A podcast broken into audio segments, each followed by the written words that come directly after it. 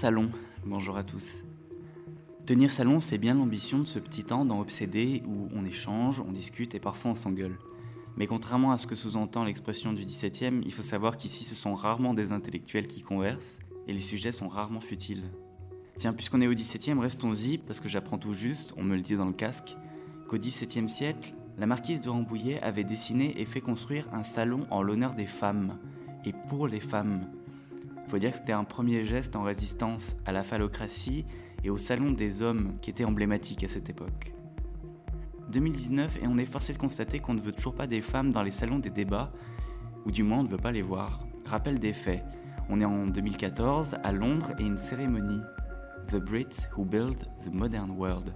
Les roast beef qui construisent le monde moderne. La BBC est présente et prend un cliché des six lauréats. Donc parmi les six lauréats, il y a tout le gratin, c'est-à-dire qu'il y a cinq hommes, et on reconnaît Norman Foster et Richard Rogers. Il y a une femme, Patty Hopkins, qui est cofondatrice de l'agence Hopkins Architect. Jusque-là, tout va bien.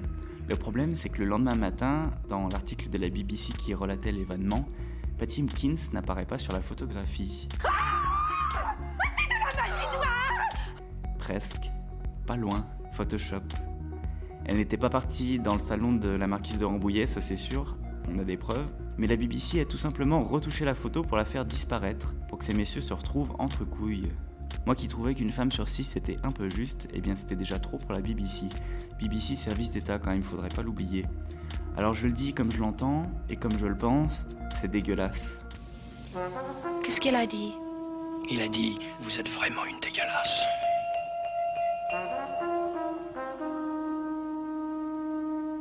Qu'est-ce que c'est dégueulasse?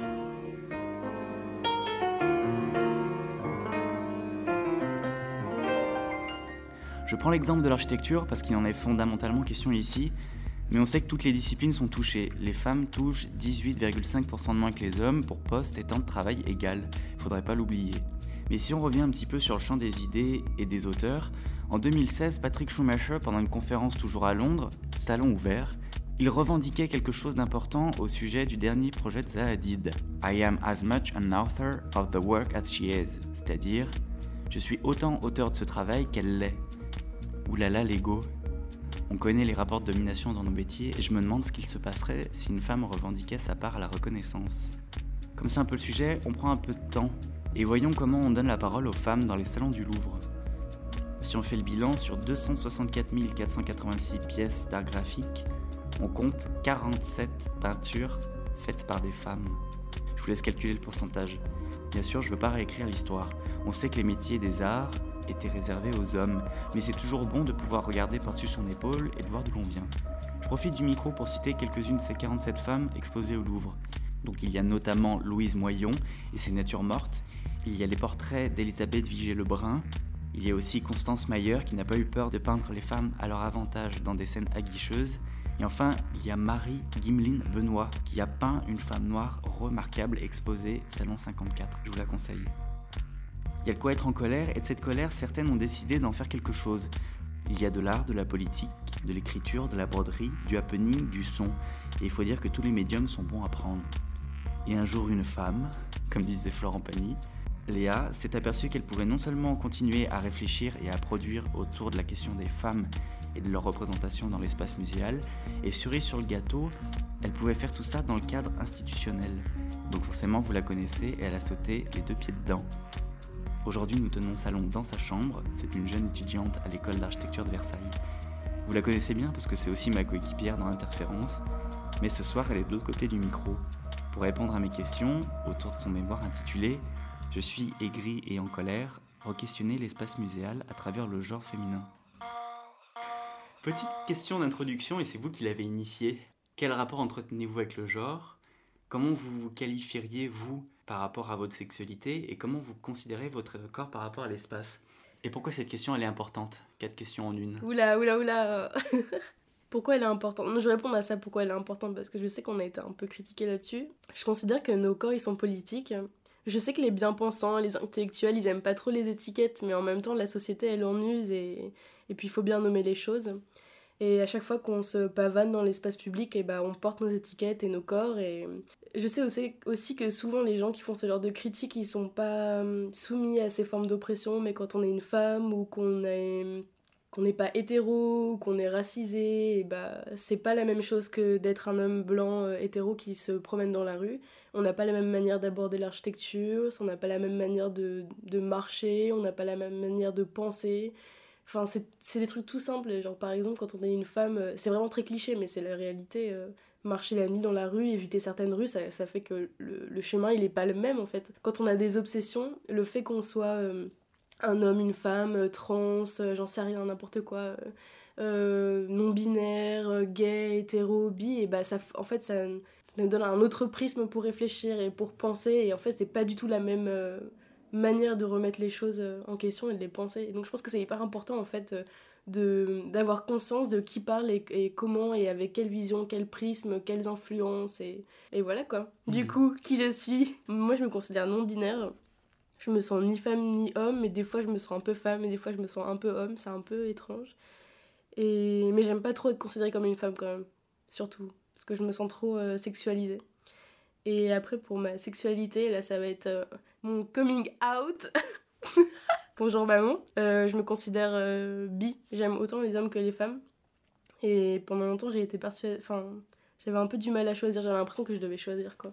Et après comment je vois mon corps dans l'espace, bah, c'est un peu comme euh, en fait non c'est un peu comme Foucault on va encore le citer je sais pas j'ai absolument pas conscience que mon corps il existe euh, dans l'espace public j'ai l'impression d'être euh, je sais pas d'avoir une sorte de tête avec comme les doudous en fait qui ont une sorte de tête en peluche et un corps en tissu et qui sont là comme ça voilà le seul moment où tu as vraiment conscience de ton corps, c'est quand tu as une, un rapport sexuel, quoi, ou, ou alors t'es confronté à un autre corps qui te touche. Euh, bah si, justement, j'en ai hyper conscience de mon corps et du coup ça me... Je sais pas, c'est hyper étrange. C'est un étouffement en fait, euh, la confrontation entre ces deux espaces, justement, le corps dans l'espace intime et le corps dans l'espace public. Euh, moi j'aime pas trop mon corps dans l'espace public, un corps très féminin, et que c'est hyper dur à assumer en fait dans l'espace public et je me fais tout le temps harceler. Donc il y a le constat de la représentation pauvre des femmes dans l'espace muséal, il est visible, et je me demande, je me suis demandé si ça venait de là. Euh, d'où vient la colère euh, chez toi? Tu parles notamment d'oppression euh, dans ton introduction. Et c'est quoi l'oppression au quotidien? L'élément déclencheur, c'est une question. L'élément déclencheur, ouais. tellement. Mais alors, dans la chose dont je me souviens le plus, c'est par exemple, je voulais absolument un action man. Et je me souviens avoir trouvé dans, dans le square un masque à gaz et je l'avais mis sur ma poupée Barbie et j'étais là mais putain ça défonce quoi. Et j'ai toujours voulu genre la première chose que je me suis dit c'est si je choisis un métier faut que je sois un métier d'homme et que je défonce tous les hommes qui s'adorent. Et j'aimais pas être traitée d'une autre manière j'aimais pas ne pas pouvoir jouer euh, courir et, et, prendre toute la place euh, dans la cour de, de l'école. J'aimais pas euh, qu'on me dise de cacher mon corps qu'on me dise que j'avais pas le droit de porter certains vêtements sinon j'allais attirer la curiosité des garçons J'aimais pas que ma mère elle me dise euh, de faire attention dans la rue, de pas rentrer trop tard, euh, que je risquais quelque chose. Euh, je supportais pas que les professeurs hommes ne veuillent pas m'écouter, être invisible. On me dit toujours que j'étais invisible. Genre que des trucs comme ça et je supportais pas. Et en fait, c'est une colère qui est montée, montée, montée.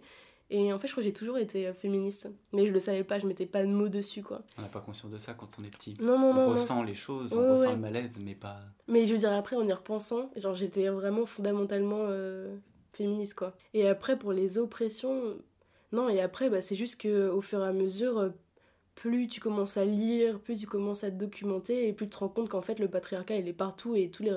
ça régit tout, en fait. Et que dans tous les milieux, dans toutes les disciplines, dans toutes les professions et bah euh, les femmes elles sont invisibilisées et encore pire le patriarcat il, il est tout autant les hommes que les femmes avec tout ce qui est masculinité toxique et euh, c'est exactement pareil dans les problèmes d'homophobie et de lesbophobie ou bah c'est le patriarcat encore une fois quoi.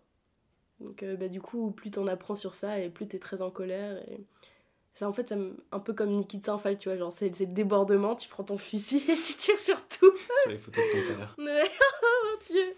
Ouais voilà. Une question très large. Moi, j'aime bien poser les questions larges, tu le sais. C'est quoi une femme, Léa Brami Oh putain, en plus, c'est vraiment. C'est tout un sujet. En fait, je considère, parce qu'il y, a un, non, il y a un truc qui m'énerve le plus chez les, les bien-pensants, et je vais le dire beaucoup, euh, ou même tous les gens qui parlent en général, c'est qu'ils font pas d'état des lieux, ils posent pas les bases, et du coup ils savent pas de quoi ils parlent, et en général chacun y met euh, quelque chose de personnel, et en fait personne ne parle de la même chose, et c'est une sorte de cacophonie, et je supporte pas ça. Du coup, dans mes écrits, ou même à chaque fois que je prends la parole, je fais toujours un état des lieux. Enfin, du coup, moi, euh, mon obsession, c'est l'espace muséal, le patriarcat, le féminisme, enfin c'est tout un truc, c'est hyper compliqué à expliquer, mais en gros, ça a commencé avec euh, comment re-questionner l'espace muséal à travers le genre féminin, et après, ça a un peu dérivé sur plein d'autres choses. Et, du coup, évidemment, je faisais un état des lieux euh, des musées, la définition des musées, euh, de qu'est-ce qu'une femme, qui je suis, comment je, comment je pense et tout ça. Et donc, qu'est-ce qu'une femme? Et j'avais commencé avec 1975 Agnès Varda, petit court métrage qui définissait ce qu'était une femme. Et en fait, tu te rends compte qu'elle parle des mêmes formes d'oppression, qu'elle définit la femme exactement comme nous on pourrait le définir maintenant, quoi. Qu'en gros, euh, que chaque personne, enfin, personne, du coup, chaque femme a une définition euh, de ce que c'est la féminité, même si je crois pas en ce mot, mais donc euh, des fois ça veut dire, je sais pas, porter des pantalons, d'autres ça va être de jurer, d'autres ça va être de se maquiller, et qu'il n'y a pas de règles en fait, et il n'y a pas de. qu'on dispose de nos corps et on fait ce qu'on veut, et c'est à nous de nous définir. La seule chose que j'aimerais et que j'apporte pour moi, cette définition, c'est de le recouper à Judith Butler. En gros, de dire qu'il il n'y a pas un genre ou deux genres ou trois, c'est qu'il y a une multiplicité de genres et qu'en fait chacun se définit comme tel. Et que c'est plus une question d'avoir un, corps de femme, c'est de se sentir femme. Et mmh. du coup, euh, de, de parler de trans, de, de femmes cis, de, enfin, voilà, de non-binaires. Je sais qu'il y en a beaucoup qui vont se moquer parce que voilà, on, on invente encore des mots pour pas grand chose, mais euh, si on les invente, ces mots, c'est qu'il y a des personnes qui souffrent de maux psychiques à cause de cette société qui, qui est hyper binaire en fait et qui considère pas que on puisse être dans une forme de complexité sur la définition des genres et du coup euh, c'est propre à chacun quoi. C'est quoi l'espace muséal? Oh là là, hyper compliqué l'espace muséal. Bah l'ICOM avait donné en je crois que c'est en 1946 une définition, en gros, euh, que c'est un espace pour tous, pour euh, exposer, conserver, éduquer, pour le plaisir des yeux, pour... Euh, enfin, toutes sortes de choses. Mais en fait, le problème, c'est que l'espace muséal, eh ben, il est régi à des rapports de force, qui sont à la fois dus au capitalisme et à la fois au patriarcat et à la fois aussi au racisme. Donc en fait, il y a principalement que des hommes blancs hétéros qui exposent et que l'art qui se vend, bah, c'est l'art des... produit par les hommes, principalement. Et c'est dû à plein de raisons. Et en fait, euh, moi je fais une petite, un petit saut, mais en 1970, Linda, Nochin, elle disait, mais euh, pourquoi il n'y a pas de grands artistes femmes et c'était genre c'était une vraie question en fait qui était posée. C'était pas genre voilà il n'y a pas de grands artistes femmes donc euh, mais et en fait c'est juste que alors il y a une grande légende qui dit que euh, les femmes n'ont pas pu être artistes parce qu'elles ont déjà le droit de procréer, enfin le droit de création, et du coup les hommes, pour les punir et pour euh, pouvoir bénéficier de ce droit à la création, euh, auraient eu la capacité et la possibilité de devenir artistes et du coup auraient exclu les femmes parce qu'elles avaient déjà ce droit. Et du coup l'école des beaux-arts est fermée, les leçons sont fermées, l'accès aux matériaux, enfin genre la peinture, tout ça a été fermé. Et c'est que des femmes de les filles d'eux, euh, les amantes d'eux, les cousines d'eux qui ont pu en bénéficier et qui ont pu s'insérer comme ça dans des milieux d'hommes pour... Euh, mais en fait, elles ont été exclues du marché de l'art et à partir du moment où tu es exclu du marché, bah tu peux pas être dans les musées ni dans les galeries et... Et du coup, en fait, c'est un lieu qui est fondamentalement... Euh, enfin, qui oppresse, quoi. Hmm. Et c'est hyper compliqué. Et c'est aussi dont je parle, c'est que maintenant, le musée, il est plus tel qu'on l'a pensé avant c'est qu'il est régi aux exigences du capitalisme. Et mm. donc, en fait, on va avoir une exposition et plus une collection ou euh, une méthode de conservation. On va avoir du sensationnel. C'est genre, et c'est pour ça que l'art contemporain est autant euh, mis en valeur. On va créer des sensations. Donc, ça va être soit de l'audio, soit beaucoup de vidéos, beaucoup de lumière. Enfin, moi, après, moi, j'aime bien parce que ça fait partie de. Mais c'est aussi pour ça qu'on le fait, il faut en avoir conscience. Et du coup, il y a tout ce qui est mis en place, c'est-à-dire les affiches, les publicités, les, liens avec des entreprises, euh, enfin, pour se subventionner. Enfin, c'est hyper long à expliquer, mais en mmh. gros, euh, l'espace muséal, c'est ça, quoi.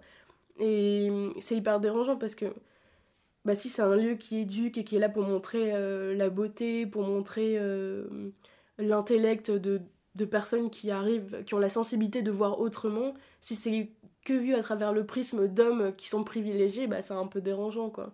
Et puis même quand c'est des personnes qui sont euh, oppressées, genre c'est des personnes qui sont racisées ou des femmes, à chaque fois, c'est genre euh, soit un, un art... euh, c'est horrible, c'est cette vision hyper colonialiste où on va juste te montrer des statuettes africaines et on va te dire oh mon dieu, euh, voilà, euh, ou euh, un art queer féministe, c'est hyper tendance, et tu peux pas être autre chose quoi, t'es toujours vu sous l'angle de l'oppression et c'est hyper dérangeant.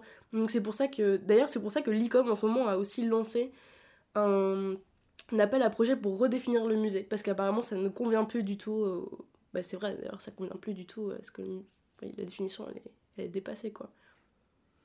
Pour toi, il commence et il finit où, l'espace musé- muséal? Et est-ce qu'il y a des échappatoires à l'espace muséal? Donc voilà, tu veux que je parle de mon manifeste Est-ce qu'il... alors, Non, mais pas forcément. Les- Bah, les, lieux, les lieux en général. Bah non, mais alors là, du coup, je vais être bébé, mais genre, l'espace muséal, il, il commence au seuil et, et il se répercute sur tous les murs, les limites euh, du musée, quoi. C'est dans le musée. Mais de toute façon, c'est pour ça que le, que le White Cube, il a été autant célébré, c'est qu'on a euh, cloisonné l'art, quoi. On, l'a, on, a, on a créé des murs, euh, une cage, quoi, une cage, une cage euh, blanche pour pouvoir montrer l'art et le mettre en exergue et, et pouvoir que ça soit visible. On a espacé les œuvres, on les a limitées à des murs et non après voilà il y a eu plein de perturbations. hein. Le musée il a été repensé, détruit, reconstruit intellectuellement. Il y a des gens qui ont fait des performances. euh, il y a eu des happenings, il y a eu du land art. Après on a remis le land art dans les musées. Après on a fait du street art puis on l'a remis dans les musées, dans les galeries. Enfin on a tout le temps brisé, modifié les murs du musée, mais en fait on y revient toujours. Et euh, à un moment, on cède tous au musée et on cède tous au mur et au cloisonnement. Et c'est pour ça que je suis d'accord, tu peux dire que les limites du musée elles, elles bougent et voilà, il y a des gens qui ont perturbé ça, mais au final, t'es toujours dans le musée. Enfin, y a- et puis même dans ta tête, dans l'imaginaire collectif, quand tu dis l'espace muséal, les gens vont te dire tel musée, tel mur, et à la limite, des fois, ils vont un peu en- envahir l'espace du dehors dans un jardin. C'était pour ça que je posais la question en fait. C'est-à-dire, est-ce que ça continue aussi sur l'espace public? Est-ce Bah- des... est-ce que ça a une emprise en fait, un musée? Est-ce qu'il a un- une emprise dans, dans, dans l'urbain, dans l'espace Ouais, public bien sûr. Enfin, il y en a qui le pensent et je le pense aussi, mais c'est un instant T, c'est éphémère. Et en plus, il y a beaucoup de personnes qui en, qui en parlent. Enfin, c'est chaud, c'est une question hyper compliquée parce qu'en plus, j'ai vu une conférence sur ça et euh, ils disaient, voilà, c'est horrible, ils ont, les gens s'assoient dessus, ils ont tagué. Et moi, je disais, bah non, mais c'est la ville en fait, euh, c'est normal, ça continue à vivre. et- Mais en fait, le problème, c'est ça. L'art, on l'a toujours mis sur un piédestal, on a toujours considéré que c'était. On l'a sacralisé, voilà, on l'a sacralisé. Et du coup, quand on le met dehors, on s'étonne que la vie, en fait, le dehors chaotique reprenne le dessus, mais c'est absolument normal. Comme si ça n'avait pas sa place. Ouais, c'est ça. Alors, Alors que, que oui, c'est- ça a été produit pour Oui, l'espace public. C'est ça, voilà. Et donc, il y a une hypocrisie super bizarre. C'est pour ça que je dis que, euh, ok, on a repensé, construit, détruit tout ce que tu veux, mais en fait, on sacralise trop et on, on a des limites. euh, c'est dingue, en fait.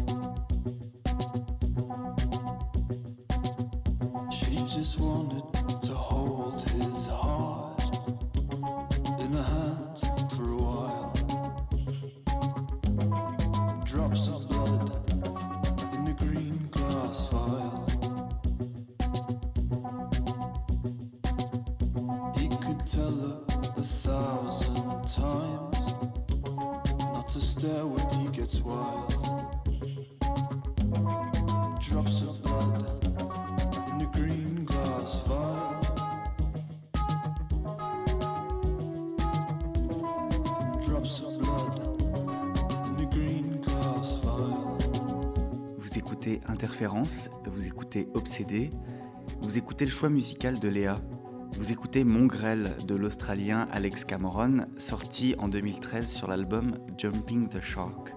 C'est un morceau important pour Léa qui sonne un peu comme un leitmotiv qui l'a suivi pendant tout le processus d'écriture de son manifeste. Au sujet de cet album, je cite Cameron. L'album s'est écrit autour de l'apitoiement que peut produire l'inactivité et les hautes ambitions au sein d'un corps. On attend beaucoup de nous-mêmes dans le monde professionnel, promotion, diplôme, reconnaissance. Alors ici, c'est l'occasion de témoigner de la tristesse que l'on peut ressentir si tu ne réponds pas aux attentes que les autres dessinent pour toi.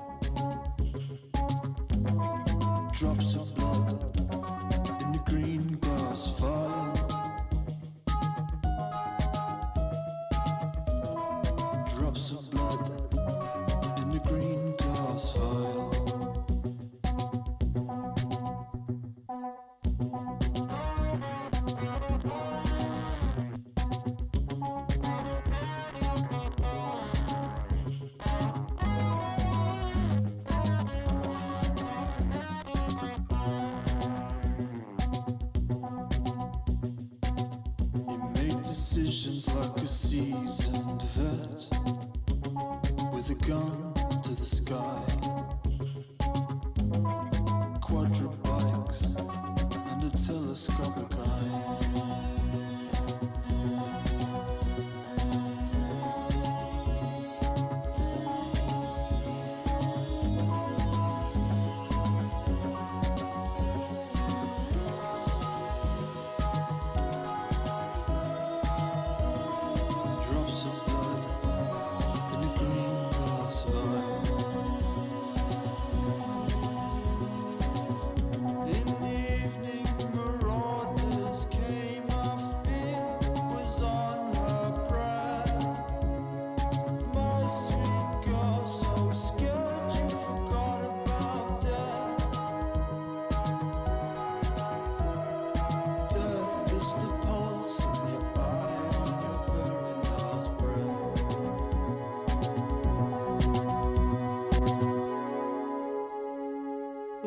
S'appelle Les quatre espaces et l'entité immatérielle.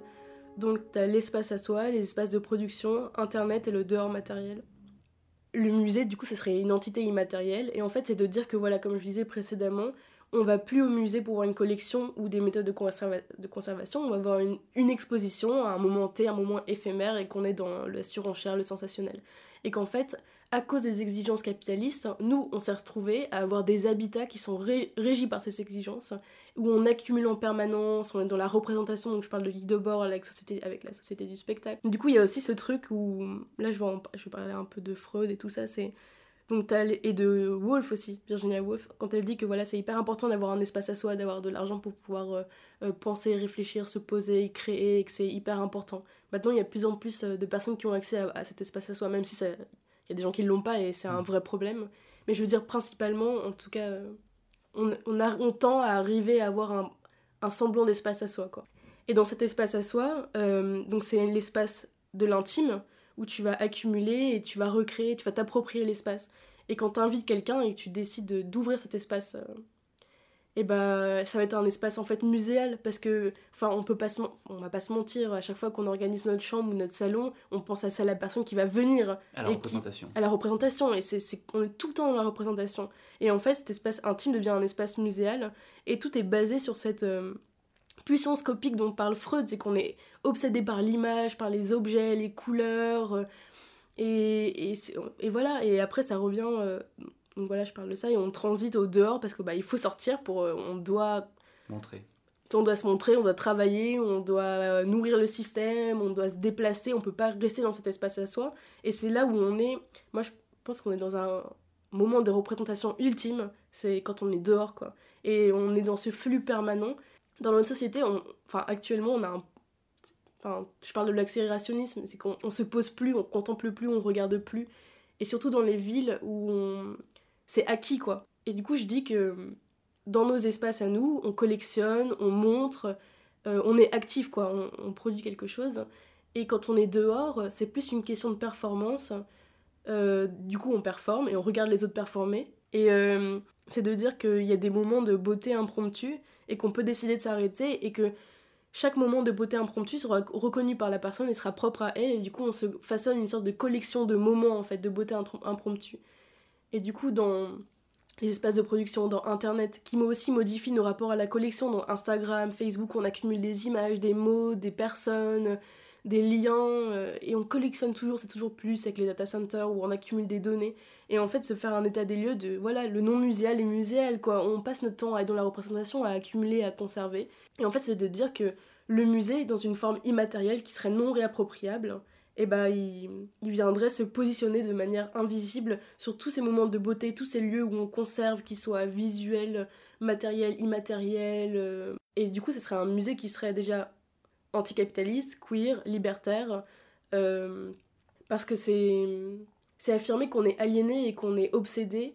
Et c'est un état des lieux, on n'essaye pas de... C'est pas cette idée d'homme nouveau, de refaire les choses, c'est accepter qu'on a des complexités, qu'on est régi par un système qui est affreux. Et voilà, et aussi c'est de dire que bah, les, les personnes qui sont racisées ou les personnes qui sont issues de la communauté LGBT ou les femmes, elles ont dû faire euh, autrement, être en dehors, et que tout est à propos d'espace en fait. Et à partir du moment où elles ont, elles ont colonisé le non muséal, et bah ça leur appartient et, et elles peuvent de manière euh, complètement euh, libre, s'exprimer, et c'est ce qui a permis Internet aussi. euh, Et voilà, c'est avoir conscience de toutes les opportunités, et, qu'en fait, le musée, il, il, est plus dans ce truc hyper prétentieux, il est plus dans des limites, il est plus... euh, il est hyper personnel, hyper euh, immatériel, mais en même temps, il est perceptible par chacun, c'est un truc hyper sensible. Et du coup, le dehors matériel, c'est ça, c'est comme les interfaces d'internet, comme les architectures, c'est une matrice quoi. Genre, t'es dehors et, et tout d'un coup, je sais pas, tu vois. Tu vois passer un gamin avec des chaussettes euh, qui sont pas assorties, ça va te faire sourire. T'as une femme qui va crier, une fleur qui va t'écraser par terre, et c'est que des moments qui vont faire que c'est hyper beau. En fait, c'est la célébration de la beauté, mais de la sensibilité, et du coup, ça va être. euh, C'est ça en fait, c'est de dire que, que c'est ça la, la vraie beauté, l'art, c'est l'art du quotidien. Et aussi, je pense, en tout cas pour moi, c'est quelque chose d'hyper important, c'est essayer de pas être dans cette quête du sensationnel et d'apprécier le quotidien. Comment tu réagis au fait que maintenant, dans les musées, toute la production artistique issue des communautés LGBTQ+, elle, soit, elle devienne un peu bankable On a un peu ça en ce moment, où on a plein de rétrospectives autour Ouais, de ouais. autour d'artistes euh, qui sont dans cette vague de la production au nom de ces communautés. Et du coup, il y a une- un peu un revirement de situation, c'est-à-dire qu'au nom de l'argent, euh, ces, ces communautés, ces productions artistiques qui étaient un petit peu euh, marginales, et ben du coup, elles sont institutionnalisées. Tu es pas d'accord avec ça peut-être Ouais, non, si je suis d'accord, mais c'est ce que je disais avant, on, on s'aide tous au musée. Et Mm. puis, c'est un peu la même. euh, Enfin, je vais, ça, je vais faire un parallèle bizarre, mais quand on parlait de la, de la mode du bio, du végétarien, vegan, tout ce que tu veux, les gens disaient, mais regarde, c'est horrible, voilà, il y a que des lieux fancy, ils investissent et tout. Je fais, ok, ils investissent, mais c'est normal, on est dans une société capitaliste, tout est basé sur l'argent, faut arrêter de se mentir. On Et- n'est pas visible si on n'entre pas dans ce Oui, dans ce- cercle-là. Ouais, c'est ça. Et puis, euh, bah, s'ils donnent de l'argent à des gens qui ont une noble cause et qui essayent de donner plus de droits aux autres, à donner plus de visibilité à des à d'autres formes d'expression, d'autres formes de revendication, bah c'est cool. Après, ce qui est qui est dérangeant, moi, ce qui me dérange, et là d'ailleurs récemment, bah, j'ai été exposée dans une, une galerie euh, sur le genre. J'ai creusé un petit peu, et en fait, je me suis rendu compte que bah, l'expo, elle était elle a été faite euh, parce que c'est tendance de parler du genre, tu vois. Et en pour fait, ça que je te pose la ouais, question. et bah c'est là où c'est un peu dérangeant. Et en même temps, je me dis, bon, bah ça, ça veut dire que ces personnes qui étaient moins sensibles à ça, elles ont décidé de l'être pour des raisons d'argent. C'est triste pour eux. Mais peut-être que ça va toucher d'autres personnes et que ça va coloniser et qu'en fait, euh, au fur et à mesure, il y a plus de personnes qui vont penser à ça et voir ça. Et du coup, dans un sens, c'est bien et c'est pas bien. Il y a des contradictions, mais Bah oui, l'idée mais c'est quand même de diffuser cet art, Ouais, donc c'est un mal pour un bien. C'est ça. Mais de toute façon, tu peux pas y échapper, je pense. Donc, euh, Donc il y a un temps pour la réflexion et il y a un temps pour l'action. ouais. Où commence l'un, où finit l'autre, et la concrétisation, l'objet, est-ce que c'est le relevé des pensées? Qu'est-ce que tu aurais à dire par rapport à... Non mais je, je- C'est quoi que cette question Tu veux me tuer? L'idée c'est que ça fume. Moi, je pense que l'action et la l'action enfin le geste et la pensée doivent toujours être liés en tout cas le plus possible. C'est hyper dur hein. on peut pas intellectuellement des fois tu prends des choses émotionnellement euh, tu réagis d'une autre manière. Du coup tes gestes ils sont dans cette complexité tu sais pas trop comment réagir puis t'es impulsif donc c'est un peu compliqué. Et on, on l'a tous euh, enfin au quotidien on est dans une société qui est hyper complexe. On a tous beaucoup d'empathie sensibilité et en même temps enfin bon bref c'est je parle loin mais en gros c'est c'est ce même truc de dire par exemple euh, je sais que je pollue donc au quotidien je vais faire des efforts mais des fois t'en fais moins et du coup t'es là à te contredire en permanence. Et dans l'activisme c'est un peu le la même chose. Et d'ailleurs c'est hyper tabou dans les milieux activistes c'est que moi je me considère autant euh, féministe que misogyne tu vois. Et euh, c'est pareil dans ma production artistique ou intellectuelle. Je sais que des fois je prends des trucs mais que mes gestes vont être différents et c'est tout le temps cette contradiction et c'est parce que enfin faut quand même se dire qu'on a été conditionné, enfin en tout cas moi j'ai été conditionnée pendant au moins 18 ans ou 20 ans, tu vois, même s'il y a des moments où j'ai eu des petits, petites réalisations comme ça sur euh, la manière dont on traitait les femmes ou les personnes racisées ou euh, les personnes issues de la communauté LGBTQI+,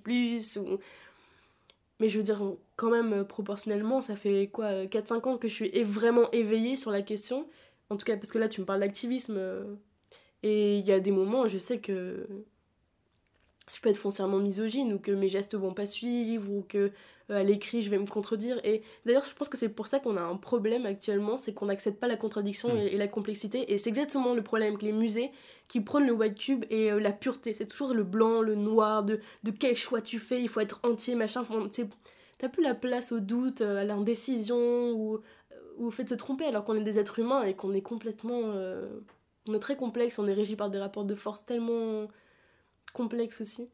J'essaye le plus possible d'être en accord avec ce que je pense et ce que je fais et me dire que voilà, si je fais ça, il faut que je fasse ça et il faut pas que je me contredise. Mais je pense que c'est déjà arrivé même plein de fois. Je fais beaucoup d'art textile et euh, pour euh, justement l'art textile, c'est un peu ce que disait Canette Messager. C'est de se. Voilà, on m'a attribué un rôle de femme, on m'a attribué un espace, l'espace domestique. Je couds dans mon espace domestique et.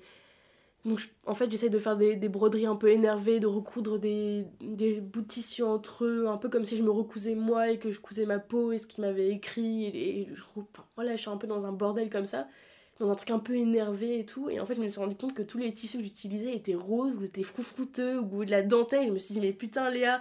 Et voilà, je me suis dit, putain, je me, me suis contredit en fait. Mais pourquoi? Peut-être que c'est important de montrer. euh, ça, dépend de la pièce de- ça dépend des pistes de lecture. Moi, je trouve ça pas incohérent. Ouais, non, mais c'est pas incohérent, mais tu vois, j'avais l'impression que mon cerveau il m'avait trahi un peu. Parce que j'avais tu t'étais dirigé vers ces tissus-là inconsciemment Ouais, et c'est ça. ils te desservent. Ouais, non, moi j'avais l'impression. Parce que, en fait, tu vois, j'étais en train de coudre mon truc, j'étais hyper énervée, je Mm. brodais et tout. J'étais je brodais des phrases hyper euh, énervées, dont une, euh, c'était d'ailleurs qui est en face de moi, parce est dans, dans ma chambre. C'est genre, euh, ça m'a fait penser à un moment où j'étais dans un bar, c'est genre, You give me pleasure when you think you piss me off with your sexist words. Ou alors, par exemple, euh, notamment sur cette histoire d'être cantonné à un art féministe, genre, I won't draw a vagina, tu vois, Mhm. des trucs. euh, c'est pas rien d'écrire ça, tu vois, et je suis hyper énervée, je suis là à coudre hyper salement et tout en disant que je veux pas être comme mes consoeurs, à m'appliquer, tu vois, je veux pas faire un travail de femme, machin. Et en fait, je me retrouve à, à coudre que des tissus rose pâle, avec de la dentelle et tout. Mais Non, mais c'était pas Mm. incohérent, mais pendant un moment, je me suis dit, est-ce que c'est vraiment. Est-ce qu'il y a une cohérence dans tout ça Que des trucs comme ça ou- Mais justement, la question de la cohérence, elle est là. C'est-à-dire que moi, je pense pas que. Enfin, c'est ce que tu disais, l'ambiguïté et euh, les, les idées qui se confrontent. Moi, je trouve pas que ce soit un problème. Enfin, ouais. Non, bien sûr, mais Mm. tu... c'est un truc qui se- Mm, mm. Quand t'es activiste et tout ça, t'as envie d'être. euh, d'avoir un message Compris. clair, d'être Mm. compris et tout. Et en fait, tu te rends. Oui, comme tu dis, tu te rends- enfin, comme je dis aussi, c'est que tu te rends compte qu'il y a une ambiguïté, une contradiction, quoi. L'art, c'est la vie. J'écris très fort dans les oreilles, vraiment très fort. Je danse, je danse parce qu'il le faut. Il faut persévérer dans son être, il faut brûler, ne pas se laisser abattre. Il dit c'est la rage qui me fait avancer et j'en veux à la volée.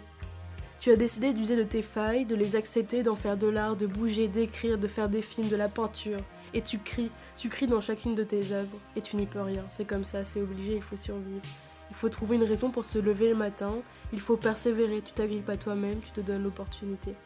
Il faut le dire, il faut leur crier sans honte ce que tu as vécu, car nous l'avons tous vécu ce mad feeling. Dans ces moments où la pudeur s'échappe, dans l'intimité, la douceur ouatée de ton lit, tu te promets que plus jamais cela n'arrivera. Bien sûr, cela va arriver de nouveau.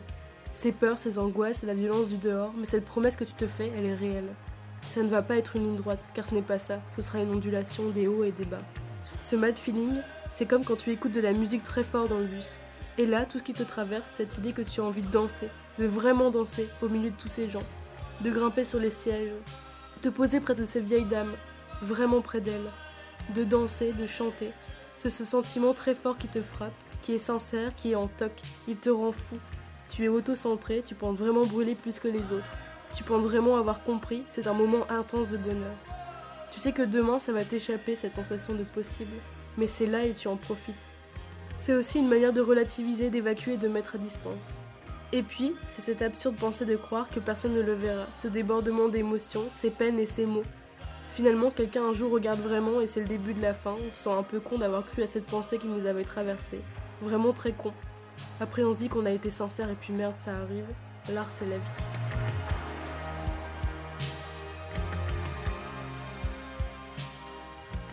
Tu as produit, mais tu as aussi exposé Ouais, alors... Et pourquoi c'était chez toi et pas chez quelqu'un d'autre? Ah non, mais ça sera chez quelqu'un d'autre. Oui, mais Bah, la première coup- étape alors. Ouais, alors en gros, bah, comme euh, par rapport à mon manifeste, je le, on va dire que je l'applique un peu grossièrement. En gros, dans, tu peux être euh, actif ou passif avec le, le musée immatériel. Donc soit tu peux être passif et juste vivre en fait, juste accepter qu'il y a des moments de beauté impromptus, que les gens collectionnent, euh, se dévoilent ou non. Ou soit tu peux être actif et genre dans, j'adore dire ça, c'est genre dans les tableaux euh, de ta grand-mère, insérer euh, une œuvre comme ça sur le mur entre les photos de famille faire le poirier euh, à côté d'une grand-mère euh, à un abri de bus, euh, commencer à danser dans la rue, en fait briser un peu toute la matrice comme ça et venir t'insérer.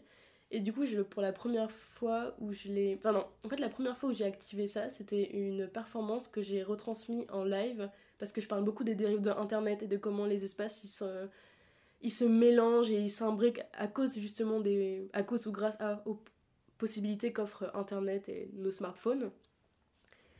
Et j'avais euh, brodé dans l'espace public.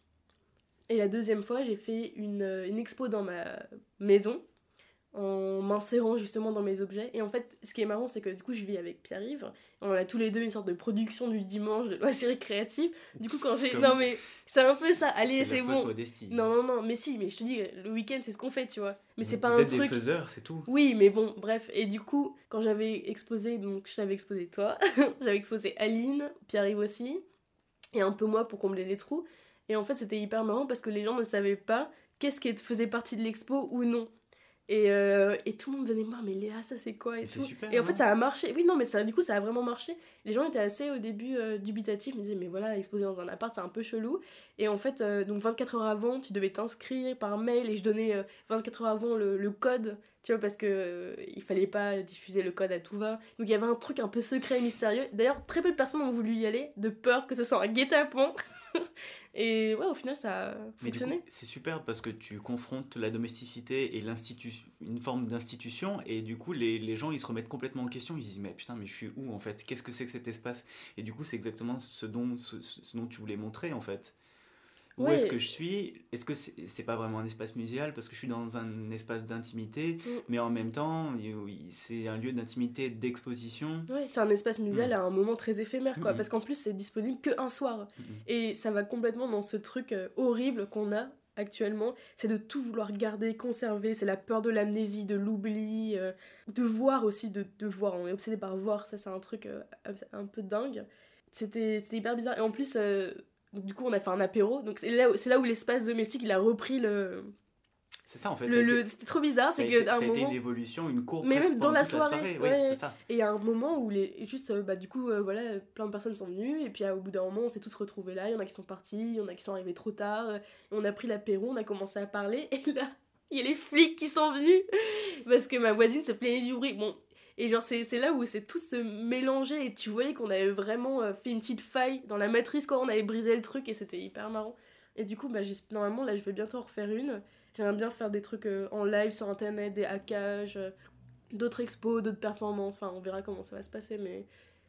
Est-ce qu'on peut parler de We Will Not Wait for Ouais. You Alors, Est-ce que tu- j'aimerais bien que tu nous en expliques parce que c'était enfin tu nous expliques et puis après je, vais- je voudrais rebondir dessus.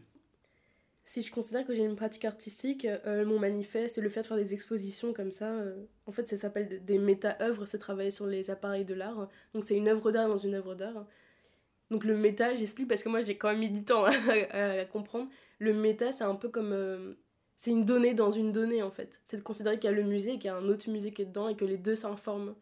Donc, je parle de méta-musée, de méta-œuvre et tout, c'est une œuvre dans une œuvre et les deux s'informent.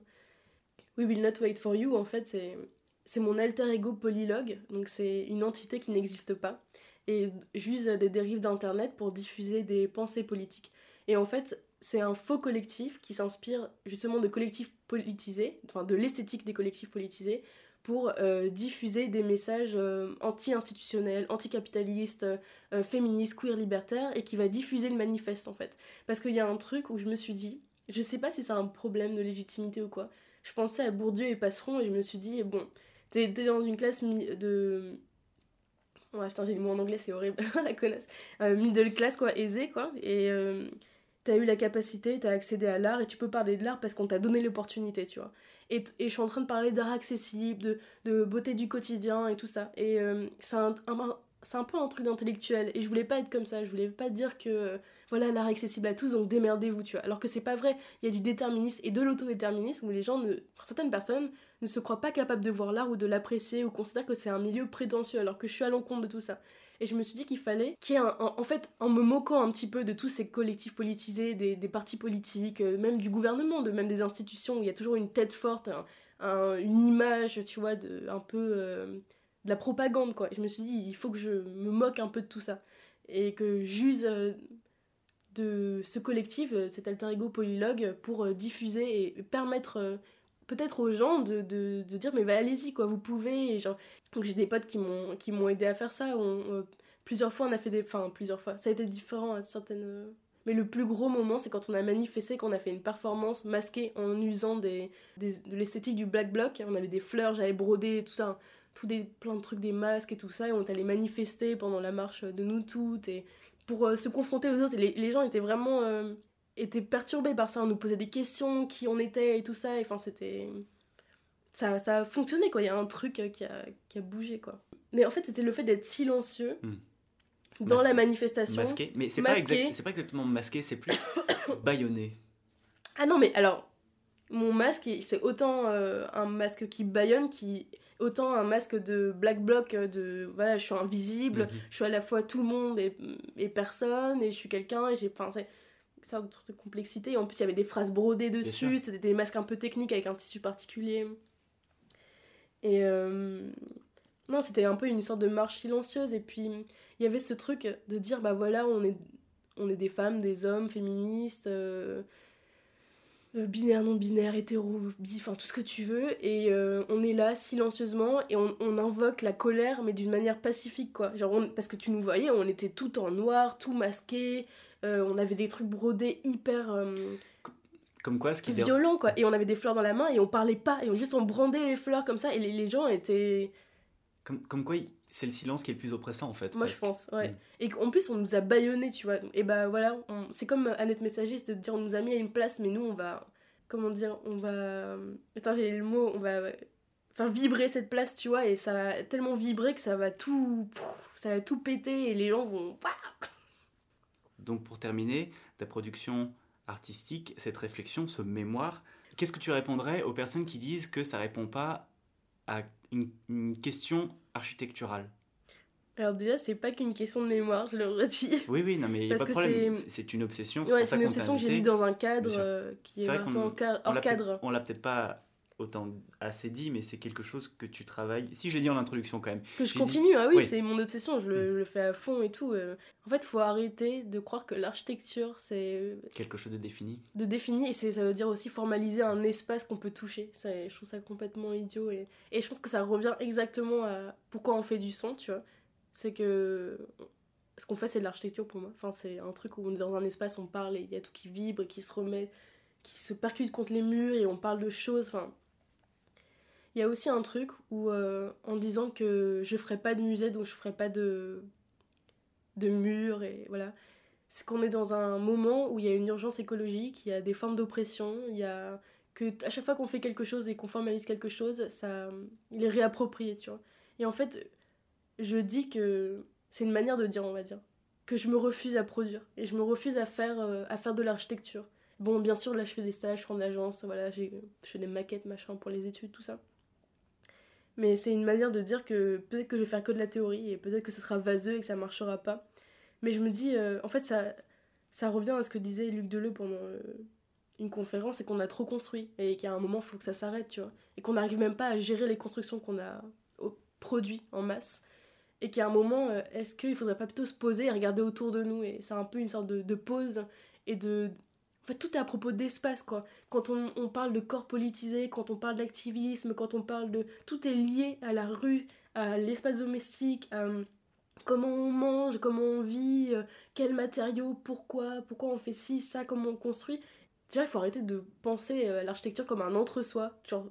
Désolé, ça va être aussi très prétentieux. Je crois que Kofi disait ça, c'est que tout est architecture et tout est un peu urbanisme. Mais c'est vrai. Mhm. Mais c'est pas dans une pratique euh, prétentieuse de dire qu'on est une sorte de demi-dieu et qu'on régit la vie des gens, c'est l'inverse. hein. C'est on est au service des gens et de la ça. société et de la vie et qu'on ensemble, euh, en mêlant plein de disciplines et plein de personnes, on, on parle et on façonne nos- tous ces espaces, on leur donne vie ou non, on les formalise ou non. Mais pour moi, quand je parle de formes d'oppression dans les musées ou de parler du non-muséal et de, de capitalisme ou de féminisme dans nos espaces et de tout ça, c'est de l'architecture, Mhm. c'est de la théorie, c'est euh, c'est comment on aborde ces espaces et comment on les pense et, et même le fait de collectionner. Et est-ce que ça serait pas chaotique d'exposer euh, à l'extérieur du musée, l'espace muséal? Alors du coup, euh, Maura Reilly, elle parle euh, de relational studies et un peu comme Jean-Hubert Martin qui avait fait Carambolage. Euh, en fait, c'est des expositions qui Donc on parle plus de taxinomie en fait. On dit plus que c'est de l'art féministe ou de l'art euh, comme ci et comme ça. Et tout est mis euh, en relation l'un à côté de l'autre juste parce que tu trouves ça beau ou que les formes se ressemblent ou que... Et c'est plus... C'est plus une question, la ligne curatoriale elle est plus aussi claire et en fait ça permet d'avoir des liens et de faire un peu comme... euh, Là, ça va être euh, Madelon Vrissendorp et. Euh, ah putain, le nom il est horrible à dire. Mais comme Atlas Mnémosique, en fait, de dire que tu. Tu fais des liens par sémiosis, en fait. Et tu. Des liens qui n'étaient pas vraiment perceptibles comme ça. Et en fait, c'est toi qui vas les faire. Et du coup, la lecture... il y a plein de lectures différentes de ces expositions. Et il y a eu très peu d'expositions qui étaient comme ça, qui ont été faites comme ça. Et ça veut dire que. C'est pas dire que. On va arrêter de, on va enlever en fait euh, les revendications de certaines œuvres d'art, c'est de mettre tout sur un piédestal, donc il n'y a plus de rapport de force, et que tout peut se mélanger, tout peut se parler, tout peut se communiquer, et qu'on arrête d'avoir ces débats sur euh, un jour, sur euh, art de femme, art d'homme, art de machin, non, et qu'on et du coup, le fait d'exposer dans le monde muséal, c'est complètement dire que tout, tout, tout se mélange et tout est chaotique et tout fait des liens et que chacun va le lire différemment en fait. Et, et voilà. Je t'embrasse fraternellement, Léa, pour ce moment. On attend avec enthousiasme vos réactions, vos critiques ou vos billets doux. Et vous pouvez toujours nous suivre sur les réseaux. Au menu la semaine prochaine, on reçoit Abirami et Edouard dans un nouvel épisode de Diplômés. Avec eux, il sera question des bains-douches, de l'hygiène dans l'espace public et de l'intimité dans le collectif. Je vous promets que ça va être chouette. En attendant, on vous salue, on vous dit à la semaine prochaine et l'on vous souhaite le bonsoir. ladri.